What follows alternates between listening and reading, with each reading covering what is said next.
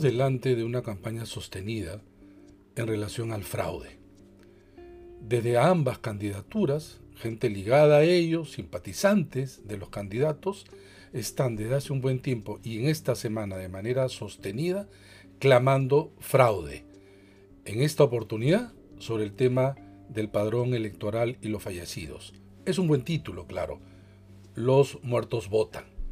Y entonces sorprenden a periodistas, medios y a través de redes sociales se difunde esta idea. Dice, ¿cómo es posible que en el padrón estén los fallecidos? Y esto tiene una explicación muy sencilla. El padrón electoral se cierra un año antes de la elección. Por lo tanto, el padrón electoral elaborado por el RENIEC se cerró el año pasado. Cuando uno dice se cerró, quiere decir que ese padrón no se pueden dar altas ni bajas de ese padrón. Vale decir, retirar o incorporar nuevos electores. Esto se entrega al Jurado Nacional de Elecciones, que lo audita. Y el 20 de septiembre del año pasado, terminado la auditoría del padrón, se lo entrega a la OMPE. La OMPE a partir de este padrón realiza el trabajo de constituir las mesas de votación, los locales, en fin, todo lo que es el material electoral. La OMPE no puede modificar el padrón. Pues bien, desde que se cierra el padrón hasta el día de las elecciones, como es obvio, la gente muere. Por lo tanto, a lo largo de ese tiempo, todas las personas fallecidas estarán en el padrón. Eso ocurre en todas partes del mundo. En cualquier país que haya elecciones, estarán en el padrón las personas que fallecen. ¿Ese es un problema? No es un problema. Evidentemente no pueden votar. Pero tras de esta campaña hay la idea de que pueden ser suplantadas, ¿no? Como existía hace décadas atrás, efectivamente, en intentos de fraude. ¿Cómo una persona va a suplantar a otra? Por ejemplo, una persona que está en una mesa de votación, ¿no? en una determinada mesa, tendría que entregar el DNI de esa persona. O, si no es así, falsificar ese DNI. Imagínense ustedes, va una persona entonces que va a suplantar a otra y va a esa mesa compuesta por miembros de mesa.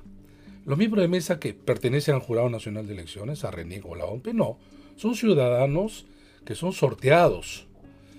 Y es por eso que el miembro de mesa le va a pedir eh, el DNI y que se identifique. Por eso que se tiene que retirar las mascarillas. Si tiene uno falsificado, si es que de alguna manera es visto eh, esa persona, es sujeta a una denuncia penal y podría ir a la cárcel. Estamos hablando de una persona. Un fraude significativo querría decir que se incorpora a miles de miles de personas que estarían dispuestas a suplantar. Es decir, cometer un delito. Cometer un delito. Pero supongamos que en el hipotético caso negado, que los tres miembros de mesa estén confabulados, ¿no? Para que una o dos personas suplanten. Para eso está el representante del partido. El representante del partido puede cuestionar la identidad y el voto de esa persona se guarda y se envía para resolver. Esa persona, sin embargo, si es atrapada, repito, puede ir a la cárcel. En conclusión, esto de la suplantación casi no se da en el Perú. Es sumamente riesgoso, la penalidad es alta y se tiene que movilizar a tanta gente que se sabría. ¿A favor de quién? ¿De la señora Fujimori? ¿Del señor eh, Castillo?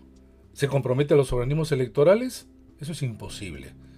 Lo único que es posible es esta campaña de difamación contra los organismos electorales que tiene el único propósito de desconocer el resultado electoral y por lo tanto no compartir fakes, no compartir información que no es verificada y al periodismo ser mucho más riguroso para poder acertar, poder diagnosticar e informar adecuadamente al elector. Lo que tenemos por delante, por el contrario, son elecciones limpias y transparentes. En eso todos tenemos que ayudar.